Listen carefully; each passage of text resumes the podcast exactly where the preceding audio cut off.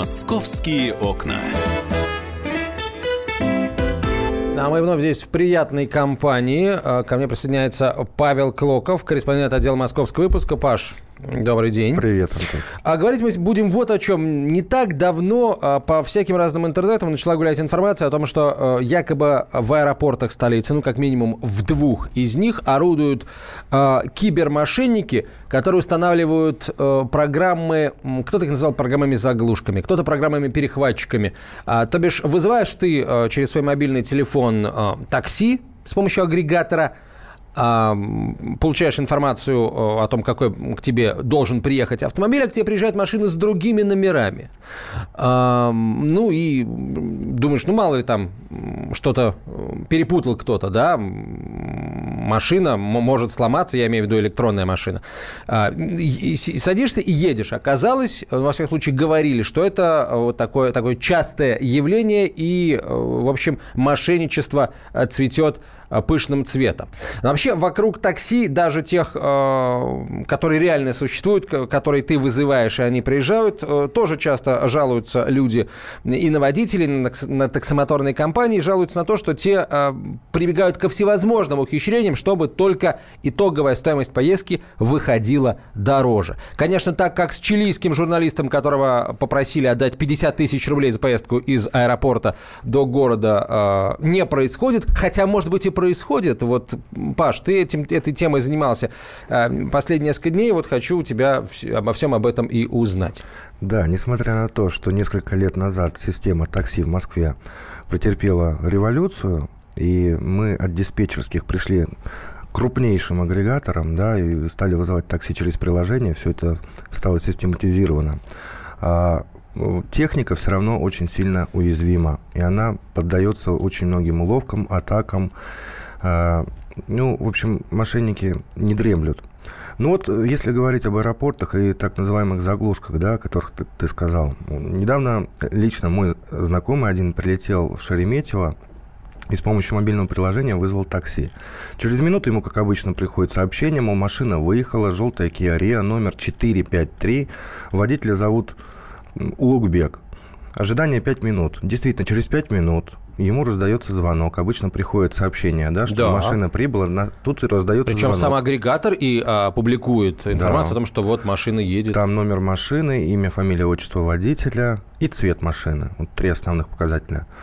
И человек по телефону говорит, мужчина, что вот так и так, я приехал, я стою там-то, там-то, машина такого цвета, под зеркалом заднего вида висит плюшевая обезьянка. И номер не 453, а 856. Как это удивился мой знакомый? Почему 856? Я же вызывал э, мне пришла другая информация, да, с другим номером. То есть возникает тут же сомнение, что-то здесь не то. При этом ты же вызывал через Яндекс Такси в данном случае, это крупнейший агрегатор, поэтому он сомневался, но вроде как... Ну и пошел, значит, к этой машине, и этот водитель начал доказывать, что да все нормально, у меня просто две машины. На одной машине номер 453, а на этой 856. Они, как всегда, все перепутали. Это сбой, это система дала сбой, поехали сейчас э, с ветерком домчимся. Ну, мой знакомый посмотрел, рядом машин нет. Сейчас отменять заказ, вызывать другую, это время. Сел. Сел, слава богу, все обошлось э, в том плане, что никто его по дороге не остановил, не раздел, а довез до места. Все было нормально, и заплатил он так, как и планировалось. Но осадочек остался. Почему машина приехала не с тем номером? Самое главное, как они узнали информацию, как не узнали о том, что он вызывает такси. Вот это да, да. самый большой вопрос. Ну вот и говоря о заглушках, что заказы якобы перехватываются э, какими-то мошенниками, точнее, э, вот эти сигналы, которые идут к легальным водителям, они глушатся вблизи аэропорта. Вот это была информация. Э, специалисты опровергают ее и говорят, что это утка. Причем бородатая утка. А, такая аппаратура стоит огромных денег, и она запрещена к использованию. Ну ладно, она запрещена к использованию, но она очень дорогостоящая. Работают с ней в основном спецслужбы. И хотя рядом с терминалами аэропорта сигнал и правда бывает слабый, Возможно, это действуют какие-то заглушки, э, спецзоны аэропорта, которые стоят там специально для того, чтобы не мешать э, работе аэропорта, не создавать помех. Ну, тем же самолетам, у них же там приборы высокоточные и так далее, и так далее. Но ставить заглушки для того, чтобы заглушить сигнал такси, этого, этого нет. Но что происходит на самом деле? Почему машина приехала с другим номером? Специалисты объясняют. То есть я пообщался со многими спикерами, спикерами вот зампредседателя Межрегионального профсоюза, таксист. Э, а вот давай послушаем Андрея Попкова, да, зампреда как раз Межрегионального профсоюза таксист, член общественного совета Министерства транспорта России, его оценка этой ситуации и сообщений подобных этому.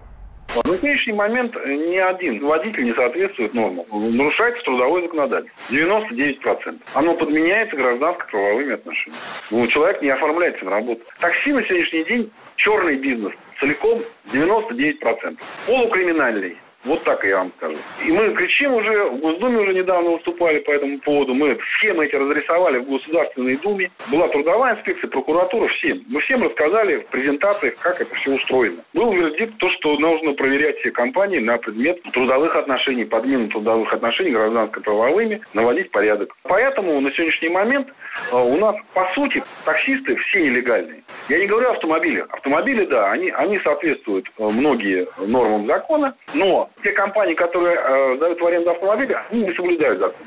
Провести инструктаж с водителем нельзя, если он у тебя не в штате. Квалификационные требования исполнить нельзя, если он у тебя не в штате. И много чего другого.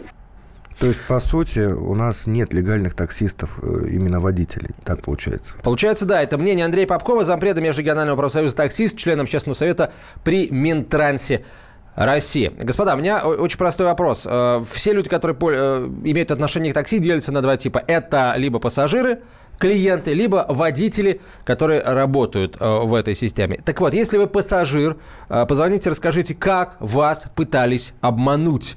Э, может быть, таксисты, услугами которых вы пользовали, пользовались, может быть, вот такие вот э, товарищи, которые перехватывают заказы. Может, с вами подобное происходило. Если вы легальный таксист, позвоните, расскажите о том, как нелегалы пытаются отобрать у вас заработок. Как они вам мешают? Звоните и пишите на 967 200 ровно 9702. Это WhatsApp и Viber. 967 200 ровно 9702. Звоните по номеру 8 800 200 ровно 9702. Паш, ты вот упоминал Яндекс Такси, э, мощный агрегатор. Э, да, Что мы... они говорят на эту тему? Да, сейчас к Яндексу вернемся. Я немножко договорю про то, почему машина с другим номером да, приехала.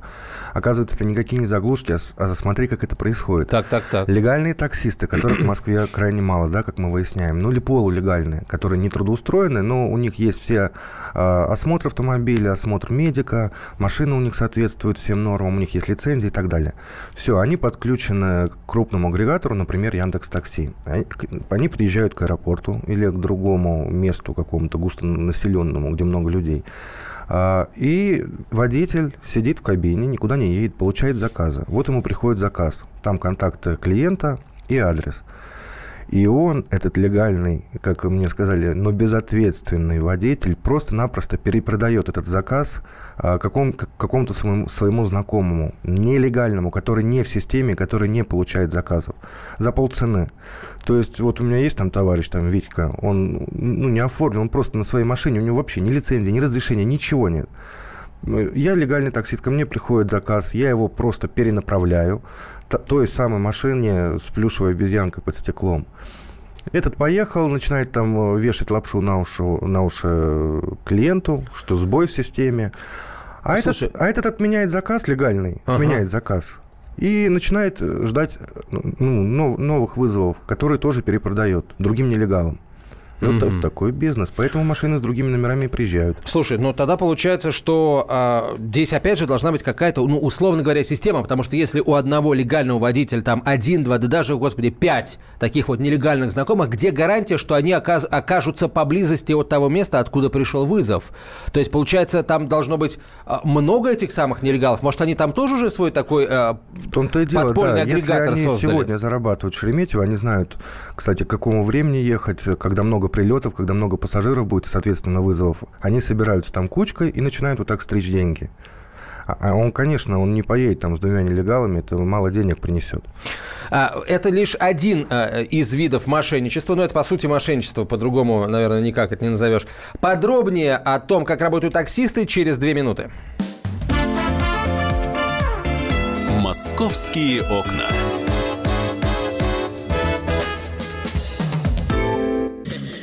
Начинаем наш эфир.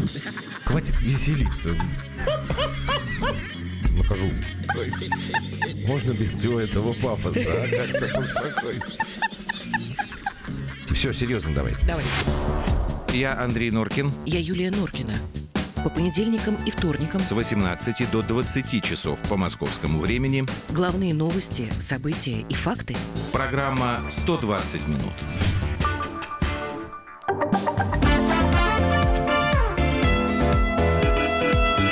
«Московские окна». 12.17. Продолжаем разговор о э, особенностях такси в Москве. Вообще, в какое-то какое время назад начало казаться, что вот все, такси пришло в нормальную такую форму существования. Есть агрегаторы, к ним подключаются легальные таксисты, они э, покупают патенты, чтобы работать легальными таксистами, оплатят тем самым налоги, пользуются выделенным транспортом. В общем, тишь, гладь, транспортная благодать. Однако, вот в тихом омуте, как известно, черти водятся, и вот об этих чертях мы сегодня и говорим. Итак, вопрос, точнее, просьба вам, уважаемый слушатель, если вы, рабо- если вы работаете в такси, если вы легальный таксист, позвоните, скажите, как нелегалы отнимают у вас хлеб.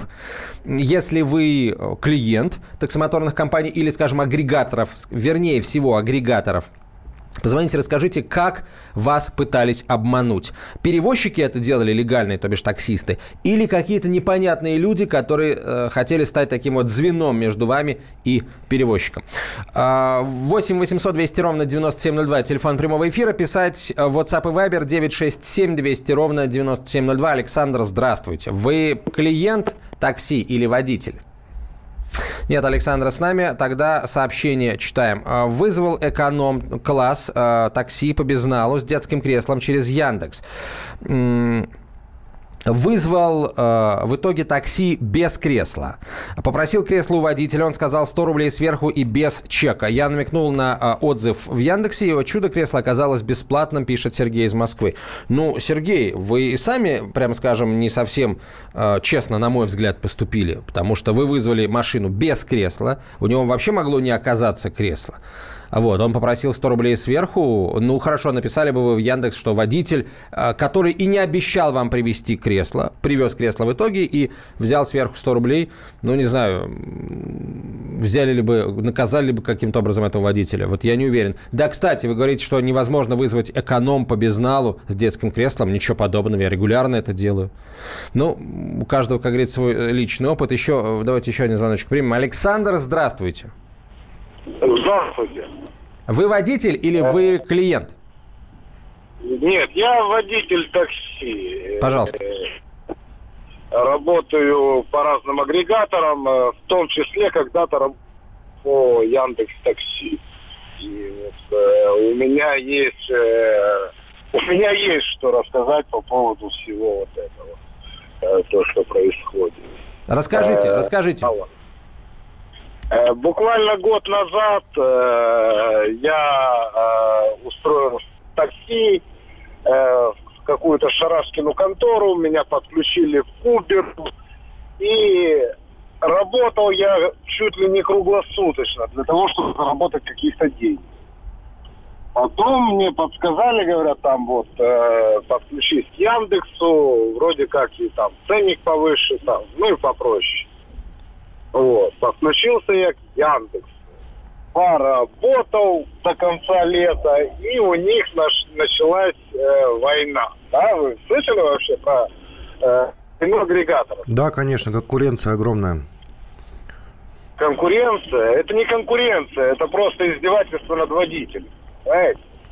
Их конкуренция, я не знаю, она приводит к тому, Но мы что- сегодня, смотрите, Александр, мы сегодня говорим о мошенничествах всевозможных. Вас, как водителя, Обманывали. обманывали? Обманывали вас? Раска- Если да, Да, расскажите меня как. обманывали, меня обманывали агрегаторы, меня обманывали пассажиры, кидали. Э, Агрегаторы э, каким э, образом обманывают? Агрегаторы каким образом? Смотрите, еду, у меня заказ по безналу, еду с девушкой, да, заезжаем в Лефортовский туннель, э, программа глючит, с девушки списывают, она мне показывает э, у себя э, в онлайн там банке, то, что с нее Яндекс списал деньги, мне эти деньги не пришли, и Яндекс говорит, что я делов не знаю. Мгм. Вот, вот, вот такие вот виды мошенничества со стороны Яндекса. Ну, слушайте, это вот тут, наверное, ну, не, не совсем мошенничество, действительно, скорее всего, какой-то сбой, но то, что Яндекс не, не пожелал в этом Ну, разбираться... А я, а я, а я здесь э, пришел водитель, Ну, да? согласен, Э, Александр, да, заказ. согласен. Есть заказ, я потратил Мгм. Но вы. Агрегаторы не тратятся вообще ни на что. Агрегаторы ни на за что не отвечают, да. Они ни за что не отвечают, они ни за что не платят. Им, э, по сути, если э, поездка будет стоить рубль, им на это наплевать. Почему? Потому что с этого рубля они свои 15-20 копеек в любом случае получат. А, Вы знаете, а я, мне- Знаете. я могу такую же историю сказать про то, как меня, получается, обманул таксист. Да? Я э, вы- вызвал Яндекс Такси на, небо- на небольшое какое-то расстояние, э, там, ну, по-моему, от работы до метро. Да, я просто очень спешил. А, и э, как раз в этот момент у меня была подключена карта к э, вот, мобильному Я, по-моему, догадался. Он тебя повез кругами. да? не-не-не, не, зачем? Я здесь очень хорошо знаю дорогу, меня не, не обмануть. А, э, у меня была подключена карта, и э, я как-то спокойно к этому отношусь, потому что когда ты заканчиваешь поездку э, э, по безналу, тут же раздается вот этот громкий голос, который говорит о том, что поездка будет оплачена по безналу. Сразу раздается. Мы приехали, голос не раздался, я вытащил деньги, там рублей 150, неважно, расплатился, а потом понял, что у меня прошла оплата еще и по безналу, и водитель-то об этом знал, он же сразу принимает заказ, видит, что там безналичие. Он на, на голубом глазу взял с меня деньги, потом у меня банк списал деньги, только потому что это там 150 рублей, я не стал разбираться, но просто мотаю на ус, это моя ошибка, я на ней научился, да. Ты даже не представляешь, на какие вообще вещи ведутся пассажиры. Вот э, я вчера выяснял, какие еще виды мошенничества Давай. есть. Вот возле аэропорта, да, например, а, стоит таксист, типичный таксист в кожаной куртяжке, покуривает, крутит ключики, ждет клиента. Выходит человек молодой, э, в костюмчике, в очках, в велосипеде, оглядывается по сторонам, видно, что не местный. К нему таксист подходит и говорит, куда едешь, дорогой? Тот достает бумажку из внутреннего кармана пиджака, читает Ясенева, из Шереметьево, например, да, Мгм. другой конец Ну да. Москвы. Тот говорит, о, да без проблем, брат, я тоже в Ясенево живу, я как раз туда еду, я тебе вообще подешевле отвезу 200 рублей. Тут 200 рублей, точно? Ну, конечно. Ну, поедем, радуется этот человек, да, к- клиент. Садится, а, запихивает чемоданы в багажник, едут они. И уже где-то в конце, там, через час, в районе Ясенева, в районе лесополосы, они останавливаются, и таксист говорит, вообще-то 200 рублей – это за километр, а не за всю поездку. У этого челюсть, конечно, падает, потому что 200 рублей превращаются в 12 тысяч. Рядом лес, вечер, темно, то есть куда-то дергаться, да еще чемоданы в багажнике лежат, их же надо как-то вынуть. А таксист из доброжелательного земляка, да, э, попутчика, превратился в такого злобного, сурового водилу-бомбилу, который непонятно, как себя поведет, сейчас достанет тесак. Ну, много же случаев таких, которые ну, неадекватные водители нападали. Ну, впрочем, как и пассажиры нападают на водителей. В общем, и клиент достает денежки или причисляет с карты вот эти 12 тысяч, не больше, не меньше. То есть он э, не грабит его Но при этом же полностью. человек может вызвать полицию сразу, за- запомнив номер телефона. Если ты смелый, вот, Антон, ну ты, Да. например, смелый, ты бы уперся рогом, сказал бы, режь меня, бей, я сейчас полицию. И вообще надо в этом случае выходить из машины, единственное, вот как Да, багаж Чемодан достать. там, да, Чемодан, да. заложник. Да, ну быстро фотографировать, во-первых, машину, номер, постараться сфотографировать самого водителя, ну и драться, если он полезет в драку. Ничего он там не докажет, тем более это городская черта, ездит машина, он не захочет привлекать внимание. Это идет чисто упор вот на слабохарактерных, нервных людей, которые раз и испугались, ну темно, сейчас что со мной будет, меня дома мама ждет. Или подружка, не знаю. Так что вот так. И на это тоже ведутся Ну, люди. это, конечно, да, это такой, эм, получается, кто наглее, тот, тот и победит в этом споре, в Да, споре вот кажется, нам всегда, что мошенничество, ну как, как можно повестись, когда к тебе цыганка подходит и просит там тысячу рублей? А Вообще ну, у человека может возникнуть мысль, ну а что, я, например, приедет полиция, что, а, что ему предъявить в данном случае? А вообще, э, в принципе, предъявить ему можно, например, то, что он работает таксистом без соответствующей лицензии. А, ну и э, вообще, по сути, это, конечно, мошенничество, да, но где это, как ты Я докажешь? думаю, можно написать заявление о вымогательстве, если ты совсем... Вымогательство, да. Если ты совсем э, таки- такой умненький, то можно еще и включить диктофон, по ходу дела, пока он начнет там тебе доказывать, что ты ему должен 12 тысяч. А 12 тысяч таких расценок нет. В принципе, если дело дойдет до суда, то таксист не докажет, что 12 тысяч где-то есть такие расценки. Это как на чем надо ехать? На золотом Ну, таксисты Мерседесе? могут, может только утверждать, что мы так договорились изначально. Вот. Ну, это устные вот эти договоры, они Ну, в суде... я согласен, это, это так, такая уловка, да, которой могут воспользоваться, воспользоваться люди. Но это в этом смысле ездить с э, такси, которые приехали от агрегаторов, это- это- это- это удобнее. Самое главное, э, что советуют специалисты, это когда вы садитесь в машину, просто зрительно посмотрите на водителя, вплоть до э, чистоты его одежды, до опрятности, да, прислушайтесь, как он говорит, не заплетается ли у него язык, Э, посмотрите в глаза, в его зрачки, потому что если какой-то обдолбанный да, наркоман, все-таки, ну, видно, это бывает. Вот, ну и по возможности проверьте его там путевой лист, хотя некоторые таксисты не станут его предъявлять, ну, посмотрите документы, если есть возможность. И если вы сомневаетесь в чем-то, тут же отменяйте заказ и не стесняйтесь выходить из машины. Павел Клоков, корреспондент отдела московского выпуска. Его материал о том, как, э, какие, с какими мошенничествами можно столкнуться, вызывает такси, скоро на сайте Комсомол. «Московские окна».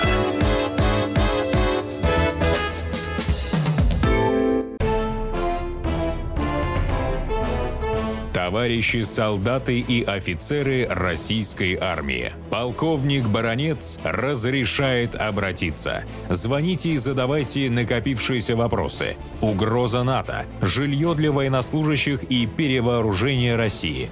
Обо всем этом Виктор Баронец знает лучше других. Программу «Военный ревю» слушайте по будням с 5 вечера по московскому времени.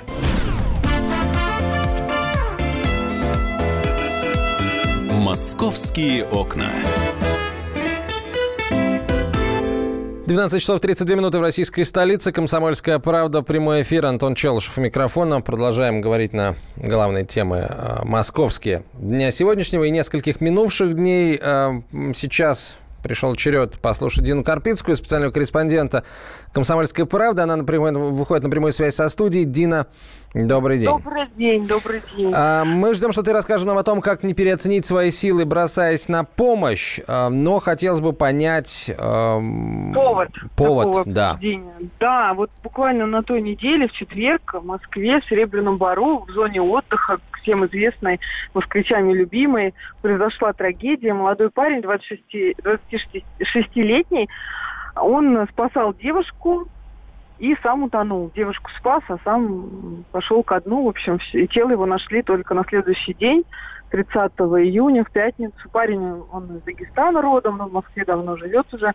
Вот такая вот история печальная. Ну, на самом деле сейчас, конечно, не совсем купательный такой сезон в Москве, но тем не менее нужно всегда знать, что если, ну, вот как себя вести в таких ситуациях, потому что э, летний отдых, да, и все сейчас проводят время где-то около воды по возможности, и, ну, не исключено, что в вашей жизни такая ситуация случится, что нужно кого-то там будет спасать. И вот как это сделать? На- ну, са- самое главное, э, нужно первым делом посмотреть, нет ли вокруг спасателей, потому что иногда бывает так и в панике, там, по, глаз- ну, по сторонам не смотришь, а может где-то недалеко, буквально там в досягаемости есть спасательная вышка. Это в зонах отдыха, которые оборудованы. Если зона отдыха не оборудованная, прежде чем кидаться в воду, кого-то спасать, нужно обязательно позвонить э, в экстренные службы. Вы заранее, вот всем мы советуем, заранее найдите номера телефонов, запишите свой мобильный телефон, чтобы они были всегда под рукой. Потому что, опять же, в таких ситуациях, да, каких-то экстремальных, э, не всегда можно сообразить, как правильно, где найти номер, и это, опять же, занимает время. Ну и следующим этапом, конечно, нужно, вот, ну, если вы видите, что никто, кроме вас, спасти не может, э, как-то приступить к спасению, как говорят спасатели. Самый прост- э, безопасный способ спасти другого человека – это с помощью какого-то предмета. Вот, например, есть палка там валяется, может, полотенце даже у вас пляжное. Нужно подплыть к человеку на безопасное расстояние для себя. Почему? Я объясню. Потому что человек, когда тонет, он хватает все, что под руки упадет, чтобы себя спасти, и может просто и вас ко дну потянуть. Поэтому надо подплыть на безопасное расстояние и бросить этому человеку предмет, вот ту же палку или протянуть вот полотенце. И за этот предмет уже его тащить к берегу. Вот, вот такие советы самые огульные, которые можно вот всем применять. Но я так понимаю, что у нас все будет профессиональный спасатель, да, который скажет более как детально, как там можно подплыть правильно к тонущему, как его взять, как там э, тащить к берегу правильно. Антон, есть такой тобой звонок? Да, безусловно. А, и мы сейчас, конечно, а, обратимся к эксперту. Дин, но я хочу у тебя спросить, ты все-таки этой темой занималась. А, mm-hmm. Вот а, Рашид Салахбеков спас девушку, но погиб сам. Вот Почему эта трагедия произошла? Он не умел плавать или, э, может быть, почувствовал себя плохо? Что с, с ним случилось? Ну, вот, к сожалению, как, каких-то подробностей прям таких э, выяснить не удалось. Следственный комитет сейчас проводит проверку и э, держит в тайне всех участников этого события. Там был друг э, Рашида, сама девушка, имя ее даже как бы пока неизвестно, она в больнице находится. Ну, что с ней случилось, там, видимо, серьезно. Но как все друзья, вот сейчас в соцсетях пишут все друзья Рашида, что он был крепким, спортивным парнем. То есть умел плавать. плавать? Вот, это, да, это ключевой да. момент. Умел плавать умел плавать, и как бы не было у него проблем со здоровьем каких-то. Но вот это место, где произошла трагедия, озеро Бездонное, еще его называют Бездонка, ну, недавно его переименовали официально вот Бездонное, более благозвучное название, про него ходят легенды очень давно. То есть это было маленькое озеро, которое, ну, в Серебряном Бару, еще испокон веков все знали, что у него нет дна. Там бывают такие провалы, э, по легенде, чуть ли не там до артезианских скважин. И даже есть легенда, что сам Менделеев там измерял глубину озера и не смог найти дна. Вот. А сейчас это озеро фактически является как бы заливом, потому что когда добывали песок, песок там размыли границы, и оно соединилось с Москвой рекой. Но тем не менее, дно его вот такое вот, ну, там ча- не часто, но там случаются вот эти вот э, трагедии, там, может быть, бьют ключи холодные, от которых могут там произойти какие-то судороги, еще что-то. Но вот такая слава за этим озером есть. Серебряном Бару. И, и самое главное, что спасательная станция от него не так уж и близко. То есть там даже идти по берегу, это минут пять. То есть понятно, что когда дело касается спасения утопающих, там каждая секунда на счету. Вот. Поэтому место такое, гиблое. А, Дин, сказать. давай послушаем э, эксперта. На прямой связи со студией почетный спасатель, тренер команды МЧС «Аквабайк Спас» Карен Саркисян. Карен, здравствуйте. Добрый день. Здравствуйте. А, вот э, есть э, сообщения все на эту тему заканчиваются словами о том, что э, парень, который спасал девушку, передал ее другу. Э, ну, кто-то говорит в нескольких метрах от берега, кто-то говорит, что там было 20 метров от берега. Э, человек умел плавать. Э, что может пойти не так в такой ситуации и привести к тому, что человек, который умеет плавать и только что спас человека, сам погиб?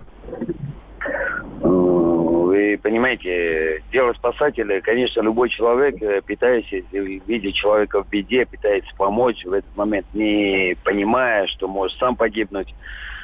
Вот. Но не умея, первое правило, когда ты в себя не уверен, э, не надо лезть, надо хотя бы там какой-нибудь предмет, там, э, особенно жаркий период, бывает много отдыхающих, там бывает пустые баклажки, там, палки, деревяшки, что-то надо будет кинуть. Потому что когда человек тонет, паникует, у него тройнее добавляется сила. Даже если это маленький ребенок, он может захватиться такой силой, что ну, не отцепиться. Надо хотя бы первые правила, первые признаки знать, соблюдать, чтобы самому не погибнуть, помочь человека. Скажите, вот, а поэтому... если человек э, ну, осознает, что вот к нему плывут на помощь, он как-то держит себя в руках, то можно позволить Вы знаете, наоборот, когда человек видит, что к нему плывут, э, если он уже нахлебнулся чуть-чуть водички и ну, паникует, что думает, что он тонет, в первую очередь цепляется или за шею, или за руки, но не дает возможности человеку ему помочь.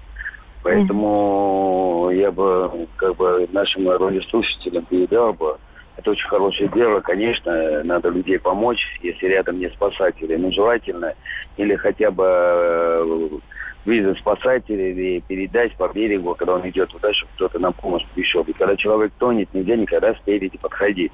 Когда подплываете близко, надо или повернуть человека, или не дать возможности зацепиться за вас, потому что потом то это есть, очень тяжело. То есть подплыть к нему со спины лучше, да, вот как-то вот так Со спины, даже, да, даже если вы плывете прямо к нему навстречу, mm. когда доплываете, его надо каким-то образом повернуть, либо подплыть э, со спины, за две приплечья, не дать возможности паниковать, и тогда, когда вы его захватываете, человек уже как бы успокаивается, чувствует, что не тонет. А первые минуты там, ну, непредсказуемые, это самосохранение.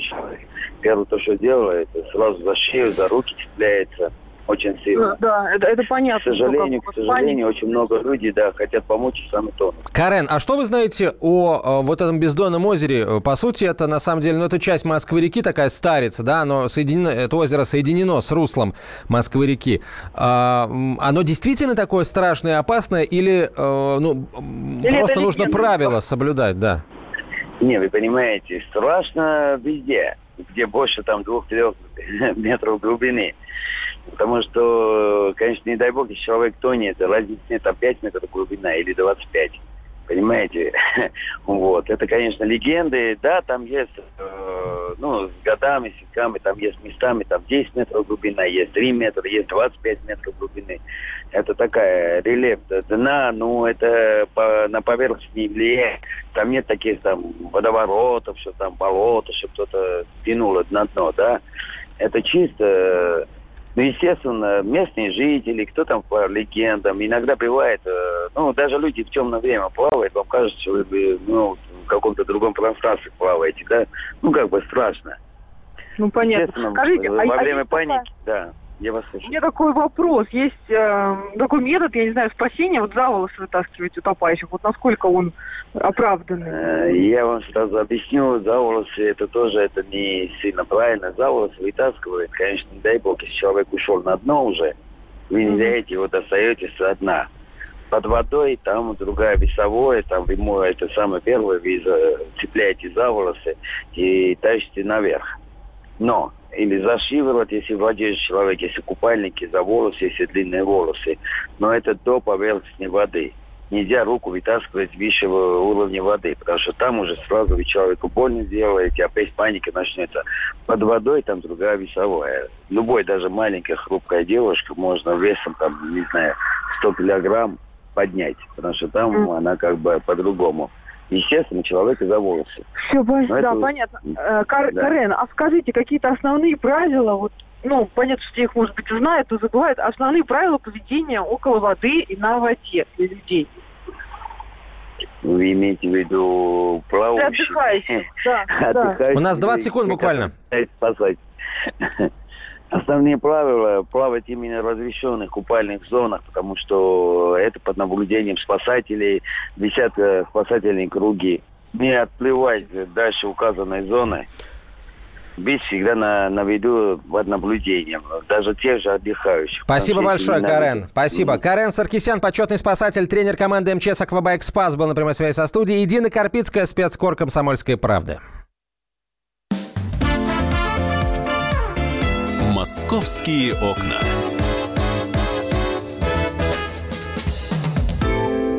Весь этот мир — шахматы. Если только, конечно, это можно назвать миром. Это одна большая-пребольшая партия. И как бы мне хотелось, чтобы меня приняли в эту игру. Я даже согласна быть пешкой. Только бы меня взяли. Хотя, конечно, больше всего мне бы хотелось быть королевой. Льюис Кэрролл. Алиса в Зазеркалье. Пешки, которые рвутся в короли, и короли, которые притворяются пешками. Рокировки властей и геополитические размены. Об этом моя программа «Занимательная геополитика». Слушайте каждый четверг с 7 часов вечера по московскому времени. Ваша Галина Сапожникова.